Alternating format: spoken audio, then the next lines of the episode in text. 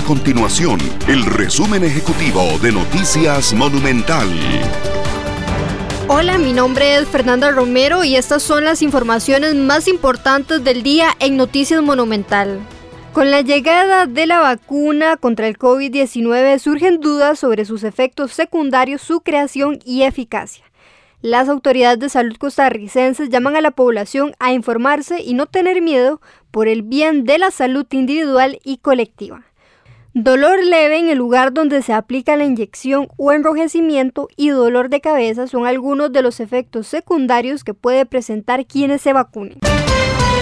El Ministerio de Hacienda emitió una nueva resolución luego de un acuerdo con las entidades financieras que impedirá que a los usuarios se les haga un doble cobro del impuesto al valor agregado en pedidos que se realicen mediante la aplicación de Uber Eats.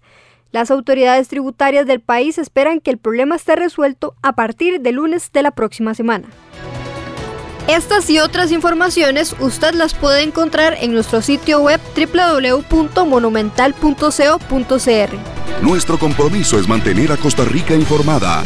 Esto fue el resumen ejecutivo de Noticias Monumental.